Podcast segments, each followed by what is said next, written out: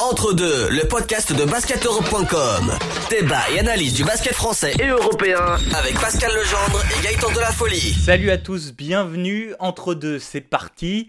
Aujourd'hui, nous recevrons euh, Nicolas Lang, l'arrière de Lyon-Villeurbanne. Avec lui, on viendra euh, notamment sur la belle qualification de l'Asvel en Coupe d'Europe. Euh, ne bougez pas, l'interview de Nicolas Lang, c'est dans quelques minutes. D'abord, les trois sujets du jour et voici le programme. Ligue des champions, Asvel et Monaco qualifiés pour les quarts de finale de la compétition. On connaît désormais leurs adversaires. La course au titre fait rage chez les filles. À deux journées de la fin de la saison régulière, le championnat est serré comme jamais. On fait le point sur les forces en présence. Et puis Mustapha Fall, il domine la proie, mais est-ce suffisant pour intégrer l'équipe de France dès cet été? Comme d'habitude, Pascal Legendre est là pour nous accompagner pendant cette émission. Bonjour Pascal. Bonjour Gaëtan.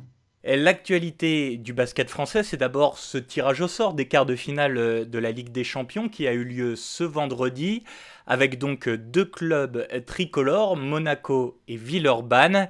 Et on connaît désormais leurs adversaires. Ce sera les Espagnols de Tenerife pour l'Asvel et les Italiens de Sassari pour Monaco. Euh, Pascal, si tu le veux bien, on va commencer euh, par Villeurbanne, ben, qui a tiré peut-être tout simplement la meilleure équipe de ces, euh, de ces quarts de finalistes. Oui, Tenerife, c'est simplement euh, le leader euh, du championnat espagnol, qui est le meilleur championnat européen. Ça veut dire qu'ils sont devant toutes les équipes d'Euroleague qu'on connaît, hein, le Barça, le Real, etc. simplement cinq défaites en, en 22 matchs. Donc évidemment, c'est un très très gros morceau. Mission impossible pour l'Asvel ou où ils ont quand ah même des chances face à... Non, non, non, non, non, il faut simplement rappeler que Strasbourg euh, était allé gagner euh, là-bas aux Canaries euh, le, match aller hein, de, de, 4 points. Bon, c'est vrai qu'il y avait certainement eu un effet de surprise qui n'y aura pas là puisque c'était un match de poule, ce qui est quand même fondamentalement différent d'un match, enfin d'une série coup près. Victoire en prolongation d'ailleurs victoire en prolongation. Et puis euh, Tenerife était venu s'imposer euh, à Strasbourg, mais simplement de 3 points. Non, non, c'est pas, c'est pas mission impossible, mais effectivement, euh, c'est, pas, coton, quoi. Et puis, même si il y a plein de contre-exemples, le fait que le match retour ait lieu à l'extérieur, c'est quand même moins bien. Un tirage très délicat pour euh, Lasvel. Pour Monaco, ce sera a priori euh, un quart de finale plus abordable puisqu'ils vont rencontrer euh, les Italiens de Sassari, Sassari en Sardaigne, une équipe qui a éliminé Le Mans au tour précédent en huitième de finale. Oui, c'est l'équipe qui a éliminé Le Mans. C'est une équipe qui, qui peut prendre feu tout spécialement à 3 points. J'ai vu qu'ils avaient 37,9% pour être exact de, de réussite dans, dans ce secteur. C'est une équipe euh, aussi où il y a, hum, comme Monaco d'ailleurs, euh, il y a beaucoup de bancs, puisqu'il y a 9 joueurs qui ont une évaluation supérieure euh, ou égale à, à 8,9. donc c'est pas facile, mais finalement Le Mans avait rivalisé avec eux, sinon dans le dernier quart-temps du, du, match aller là-bas où ils ont sombré, ce qui leur a coûté, on va dire, toute chance de, de se qualifier. Mais non, non, moi je suis, pour moi il y a avantage Monaco. J'ai vraiment confiance dans, dans leur solidité physique, euh, numérique, euh, mentale. Euh, je crois beaucoup à Monaco.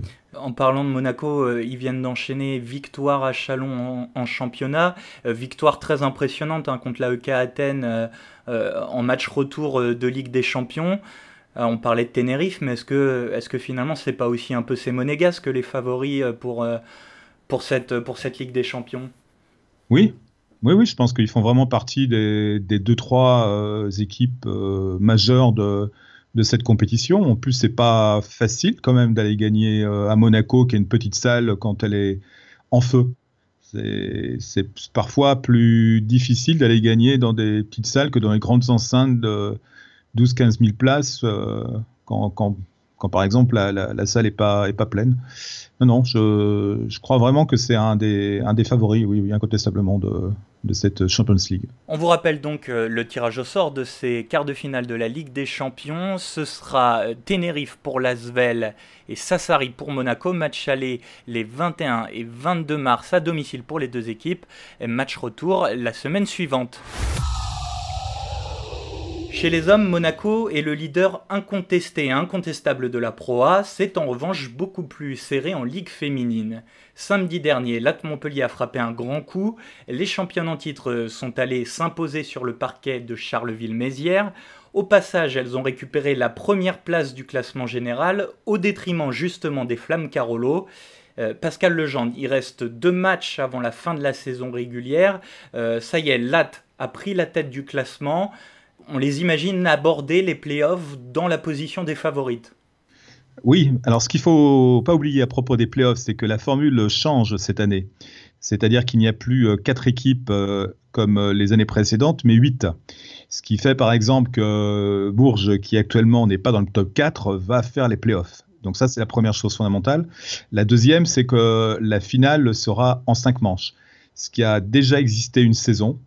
Euh, je me rappelle de, cette année-là, mais où, en fait Valenciennes avait gagné 3-0 contre Bourges, ce qui a fait que la Ligue féminine n'avait pas poursuivi cette expérience. Mais évidemment, ça va, ça va modifier beaucoup de choses dans le sens qu'on on le voit bien chez les garçons, on le voit bien, on voit bien partout. Hein, quand, euh, quand il y a des playoffs avec, euh, avec trois manches gagnantes, ce sont les équipes qui ont le, les bancs les plus importants qui, qui, qui gagnent. Et c'est pour ça que Bourges, Villeneuve d'Ascq sont pour moi favoris euh, vis-à-vis de Charleville ou Basketland, par exemple. Euh, quand même, tu, parlais de, cette nouvelle formule. Euh, si le classement reste là, ça ferait que Lat Montpellier, qui est premier euh, au premier tour, affronterait dans l'état actuel des choses Nantes-Rezé, ce qui est un premier tour abordable, et que Bourges prendrait d'entrée Basketland. Il pourrait y avoir tout de suite un des gros sorties. Oui, mais justement, c'est ce qui fait aussi la deuxième vraie nouveauté de, ce championnat féminin, c'est qu'on a été bercé par les affrontements euh, Bourges-Valenciennes, avec parfois une domination totale euh, d'une de ces deux équipes, et ça rendait le championnat un petit peu ennuyeux. Alors que là, il y a cinq équipes qui peuvent euh, carrément devenir champion de France.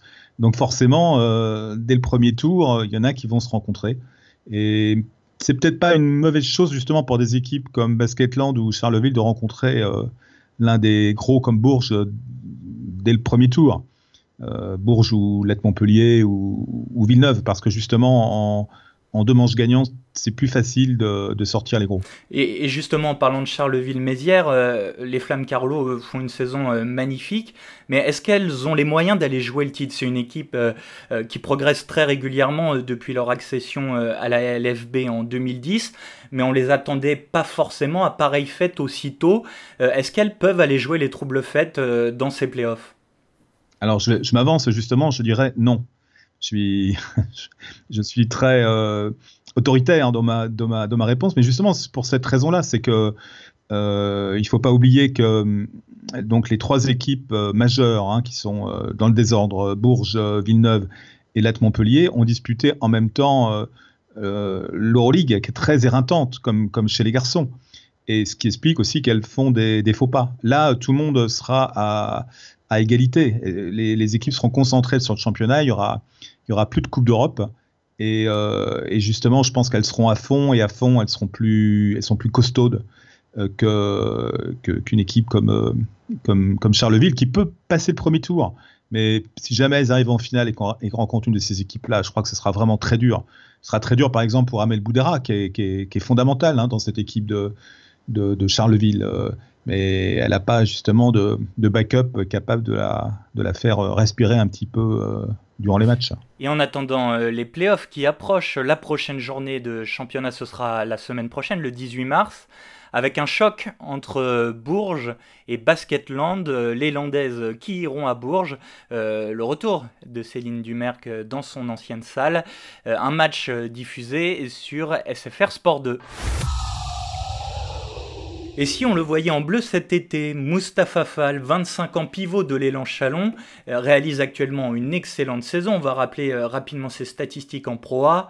11,4 points, 9,2 rebonds et surtout 2,5 contre. C'est la deuxième meilleure évaluation euh, du championnat avec 19. Pascal Legendre, en termes de niveau pur, et sans parler forcément tout de suite de la concurrence à son poste, est-ce que Mustapha Fall a le niveau international, euh, le niveau pour rejoindre l'équipe de France? Oui et non. voilà, une, voilà une réponse de Normand. Oui, parce qu'il fait 2m18, il a une envergure phénoménale, quasiment 2m40, et la taille, c'est fondamental au plus haut niveau. En plus, c'est ce que tout le monde sait, il est athlétique, il court vite, euh, et ceux qui euh, veulent en avoir vraiment la preuve euh, doivent visionner son coast to coast là qu'il a réalisé contre Monaco, qui est absolument phénoménal. C'est très très impressionnant. Ah oui, il le conclut par par un triple saut, hein, véritablement, hein, et puis un dunk facile. Donc, en plus, il est, il est, il a un bon jeu offensif de haut panier, voilà. Oui, c'est pas qu'un défenseur. Non, non, c'est pas pas qu'un défenseur. Hein, c'est un vrai joueur de basket qui a, qui a des, des progrès euh, phénoménals. De toute façon, c'est le meilleur joueur euh, euh, français actuel de proie. Il n'y a pas de doute. Bah, le problème, c'est alors il y a deux y a deux problèmes. Hein. Il, va falloir quand même qu'il s'améliore au lancer franc parce que c'est quand même moins de 50% de réussite au lancer franc. Mustafa Fall, c'est très enquiquinant. Hein. On se rappelle des problèmes qu'il y avait chez Kilonil avec ses avec ses lancers. C'est un petit peu pareil. Euh, mais bon, après, la vraie interrogation, c'est qu'effectivement, euh, c'est quelqu'un qui a commencé le basket euh, qui a, 17 ans et il n'a pas fait les équipes de France de jeunes. Sa seule expérience au niveau international, c'est la tournée en Chine avec Léa Prime l'été dernier. Et, cette année, la FIBA Cup avec Chalon, ce qui est pas, est pas grand-chose, qui ne rien au niveau international, hein, la FIBA Cup. Avant, il était dans des, clubs, Monaco, Antibes, qui n'ont pas, pas, Poitiers, qui n'ont pas fait de Coupe d'Europe. Donc ça, c'est évidemment, c'est euh, un handicap hein, de ne pas avoir d'expérience. Manque d'expérience au, plus haut niveau. Euh, et est-ce que euh, l'un des paramètres qui pourrait aussi grandement influencer sa venue ou non, ben, ce ne serait pas aussi tout simplement ce que va faire Rudy Gobert? Parce que, bon, on n'est pas encore sûr qu'il sera là cet été pour, pour l'Euro en Finlande et en Turquie. Mais si Rudy Gobert vient, il a un profil un peu similaire à celui de Mustapha Fall, même mensuration, profil plutôt défensif quand même. Euh, est-ce que l'équipe de France a intérêt à avoir deux joueurs euh, aussi semblables? Est-ce qu'on n'est pas euh, mieux d'avoir en backup de Gobert quelqu'un qui peut s'écarter et shooter à trois points comme Geoffrey Lauvergne? Bah, Moi, je poserais comme question quelle est la dernière année où on a eu une équipe de rêve, c'est-à-dire nos, trois meilleurs pivots. euh, pour une compétition. Euh, parce qu'effectivement, euh, dans une espèce de dream team d'aujourd'hui, nos, trois postes 5, ça serait sans doute Rudy Gobert, Yann Menmi et puis Geoffrey Lauvergne. Mais en fait, il y a toujours des défections. alors, on, se souvient évidemment combien Noah a pu faire marner la fédération, Patrick Bisley et, Vincent Collet pour commencer. Euh, mais chaque année, il y, a des, il, y a il y a blessures, il y a des, il y a forfaits. Et donc, euh, moi, je pense que dans un premier temps, euh, Mustapha Fall sera dans une équipe de France élargie et qu'après, faut voir. Quoi. Voilà, faut voir. évidemment, je pense qu'aujourd'hui, un, un, Kevin Séraphin qui a l'air d'être euh, motivé pour revenir en équipe de France, hein, qu'il a quitté euh, après les Jeux de Londres, doit être plus performant parce que justement, il a cette expérience que n'a pas Mustafa Fall. Mais encore une fois, euh, on, on, peut pas, faut pas faire de plan sur la comète l'équipe avec l'équipe nationale. Alors on va pas faire de plan sur la comète, on va juste vous rappeler que l'équipe de France euh, disputera cet été euh, l'Eurobasket. Ce sera euh, phase de groupe en Finlande pour les Bleus, avant une éventuelle phase finale en Turquie, l'Euro qui aura lieu du 31 août au 17 septembre. Entre deux, le podcast de basketeurope.com. L'invité. Nicolas Lang est notre invité, l'arrière euh, de l'Asvel, 26 ans, 27 en mai prochain, euh, deux titres de champion, deux Coupes de France, une semaine des As, ça c'est pour le palmarès, All-Star en décembre dernier. Bonjour Nicolas. Bonjour à vous. On va commencer par, euh, par parler de Coupe d'Europe, avec la très belle qualification de l'Asvel face à l'Aris Salonique cette semaine. Et vous connaissez désormais votre, adversaire au prochain tour, ce sera Tenerife. Euh, leader du championnat espagnol. Euh, c'est un gros morceau. Ouais, bah c'est clair que, c'est un très très gros morceau même. Je pense que c'était le, bah, le tirage le, plus dur de, toute la Champions League. Euh, voilà, on enfin, tout le monde est à peu près d'accord que le championnat espagnol est le meilleur, meilleur championnat domestique en, Europe. Et actuellement, ils sont premiers devant, devant des, Real Madrid, des Malaga, des Victoria, des Barcelone. Donc, ouais, énorme morceau. Après, au niveau de, l'état d'esprit, bien sûr, ça va être, ça va être de jouer crânement notre chance. je pense que sur ce tour-là, c'est clairement eux les favoris. Quand tu es premier du championnat espagnol, tu, fais partie d'une des meilleures équipes en Europe. Donc, donc selon la, saison en cours, c'est eux les favoris. Maintenant, ça ne veut pas dire qu'on va, qu'on va, qu'on va jouer contre eux ou aller là-bas pour, euh, pour jouer petit bras. À nous de, de nous lâcher et essayer de, passer au Final Four. L'autre actualité euh, de l'Asvel, c'est le départ annoncé de, Trenton Mitcham, euh, qui avait un rôle très important dans l'équipe, même si ça se voyait pas forcément sur le plan statistique. C'est une grosse perte pour, pour l'Asvel pour la fin de saison. Oui, après, au-delà de ça, voilà, c'est surtout pour lui quand, quand un joueur part pour des, pour des raisons personnelles, on ne parle pas forcément. Euh, voilà, moi, je pense pas forcément à, à, l'équipe. C'est vraiment lui avant tout qui compte. Mhm. Euh, s'il a décidé de partir, c'est qu'il avait, qu'il avait des bonnes raisons. Donc, euh, dans ces situations-là, le, le, basket est un, est un, peu mis de côté. Et, et, voilà, peu importe ce qu'il nous apportait, je lui souhaite bonne chance pour la suite. Surtout que c'est vraiment c'est vraiment quelqu'un où partout où il est passé, euh, son état d'esprit a toujours été loué par, euh, par tous, tous les coachs et tous ses, tous ses coéquipiers. Donc euh, c'est pas, c'est, vraiment vrai, c'est, un, un, super mec, c'est un, vrai gentil, on va dire. Pascal, tu voulais revenir sur le sportif. Oui, alors là, en fait, j'ai, deux questions. la première, pour revenir un petit peu ce qu'on, ce qu'on disait, c'est que on a vu une autre Asvel en, en Leaders Cup et on a vu une autre Asvel aussi euh, en, Champions League contre, contre Laris Salonique, hein, qui a été complètement euh, dominé donc en, au match retour des huitièmes de finale. Est-ce que c'est parce que vous êtes euh, tout simplement transcendé pour ces, échéances-là? Honnêtement, j'aimerais beaucoup vous répondre, mais, mais je ne sais même pas moi-même en fait. C'est vrai que des fois, la, différence de niveau qu'on voit entre, par exemple, la Leaders Cup et le match de Pau une semaine après seulement, euh, c'est pas du tout la même équipe, c'est pas du tout les, mêmes intentions. Et au final, euh, j'ai pas vraiment d'explication. Alors, est-ce que c'est euh, c'est un peu cette, cette odeur du sang des matchs, des matchs coup Peut-être, mais j'en suis même pas sûr à 100%. Donc, c'est vrai que c'est dommage mais de pas toujours jouer comme ça. Mais c'est vrai que si on arrive à jouer comme ça sur les matchs les plus importants, les matchs coup eh ben, on peut être très dangereux. Alors, j'ai posé la question à l'envers, finalement, c'est que ça a été très long quand même, euh, la, Champions League. Bon, c'est moins long que, que l'Euroleague, mais enfin, il y avait quand même 14 matchs avant les playoffs. Est-ce que ça implique pas que, justement, on laisse des plumes pour, euh, pour le championnat de France euh, quand, quand on joue autant de matchs de, de Coupe d'Europe? C'est-à-dire, en fait, ça fait deux matchs par semaine. C'est sûr, ça c'est clair et net. Alors après, moi, je vois, plutôt le truc dans, dans le sens où, ok, c'est que 14 matchs par rapport à l'Euroleague, mais l'Euroleague, la plupart du temps, tu te déplaces à Barcelone, tu te déplaces à Madrid, tu te déplaces dans des capitales, des grandes villes, donc tu as des, as as, des vols un peu plus simples. C'est pas les mêmes moyens non plus pour, pour se déplacer. Euh, nous, voilà, on, est tombé sur USAC, on est tombé sur Ventspils. C'est des, des, déplacements où euh, voilà, tu perds du temps, tu piétines dans les aéroports, tu, as, voilà, tu, prends, tu prends deux ou trois correspondances pour, euh, pour arriver là-bas. Et je pense que c'est plus ça que, le fait de jouer des matchs qui, euh, euh, qui nous fait perdre des plumes en fait.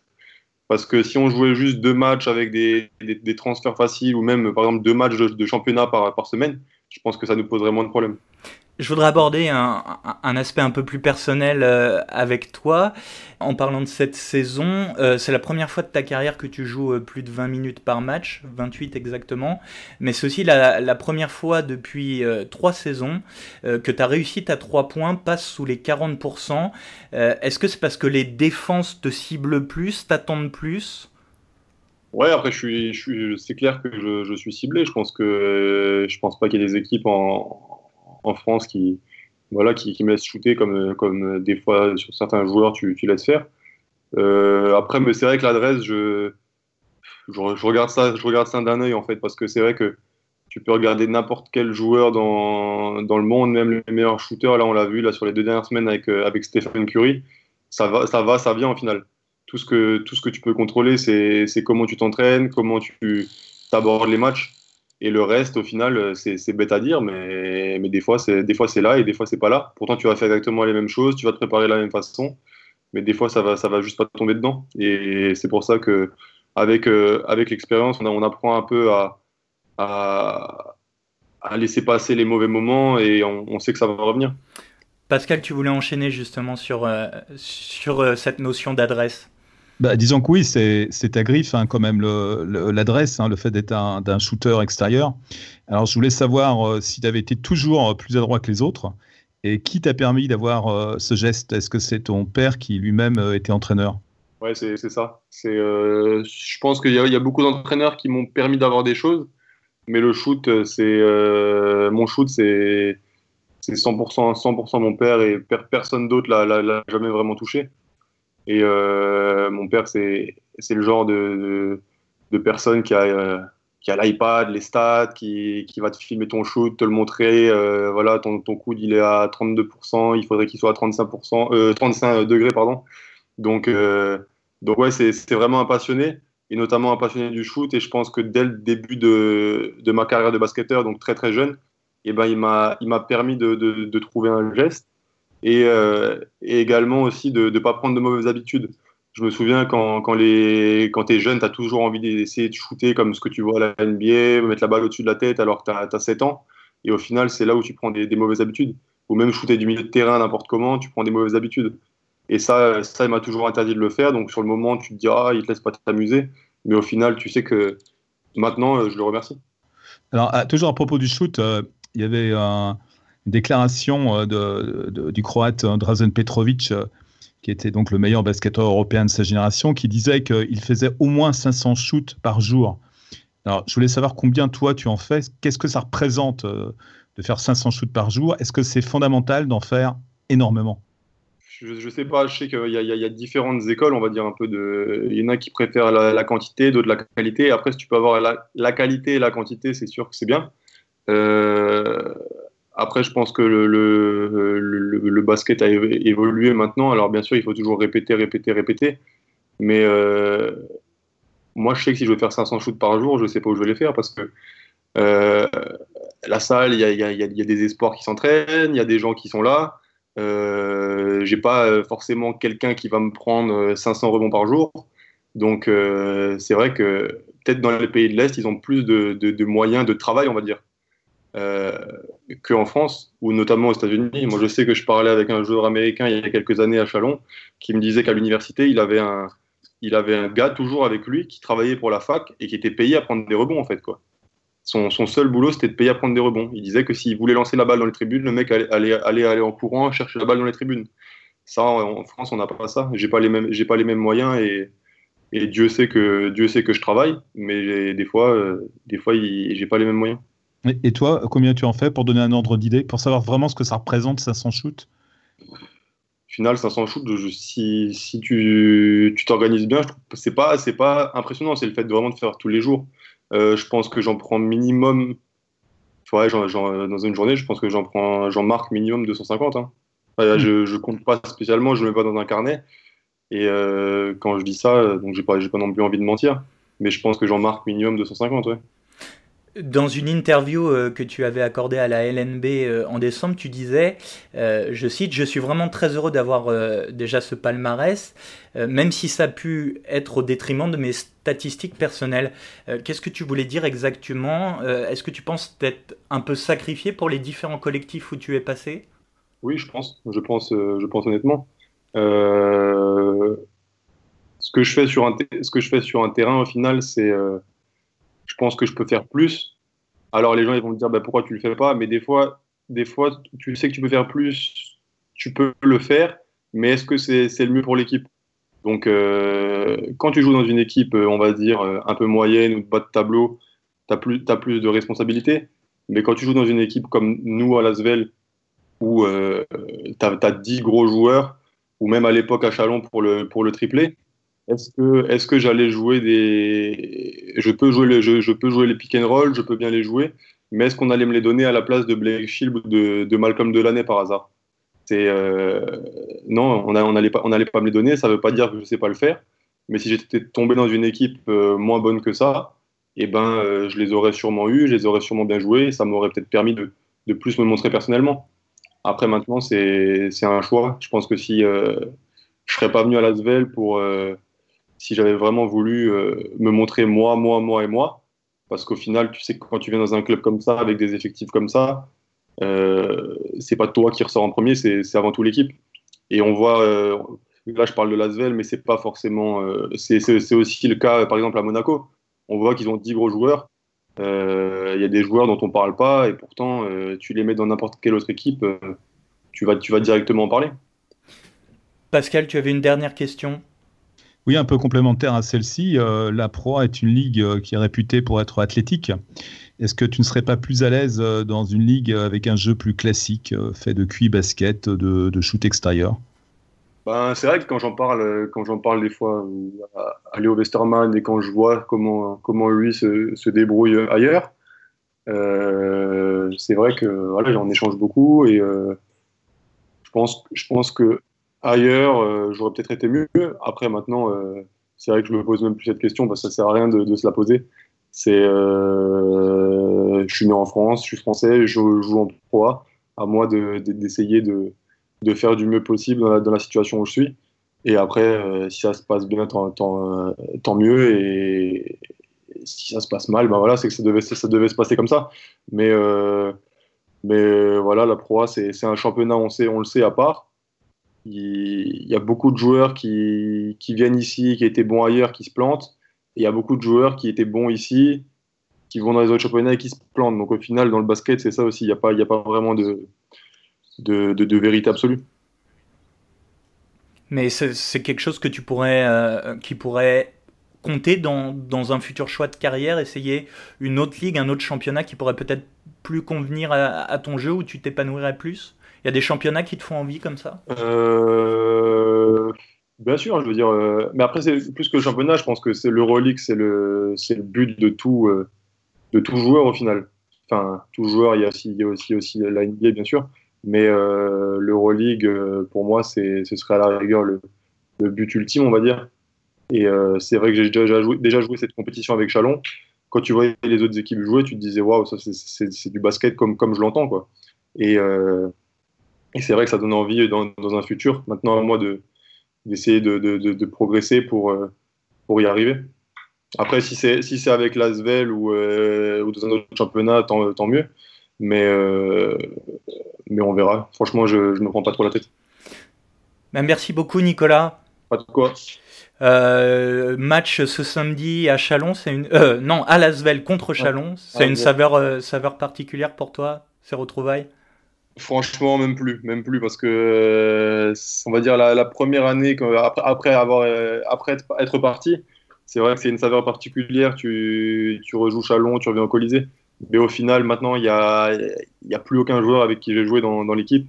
C'est plus le même coach, c'est plus, euh, enfin, c'est une, équipe tout à fait différente.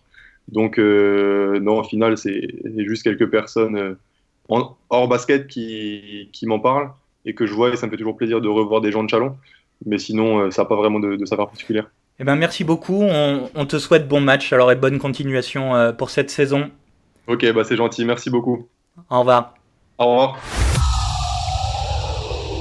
Voilà, entre deux, euh, c'est terminé pour cette fois. Merci beaucoup de nous avoir écoutés. on se retrouve d'ici deux semaines pour un prochain numéro.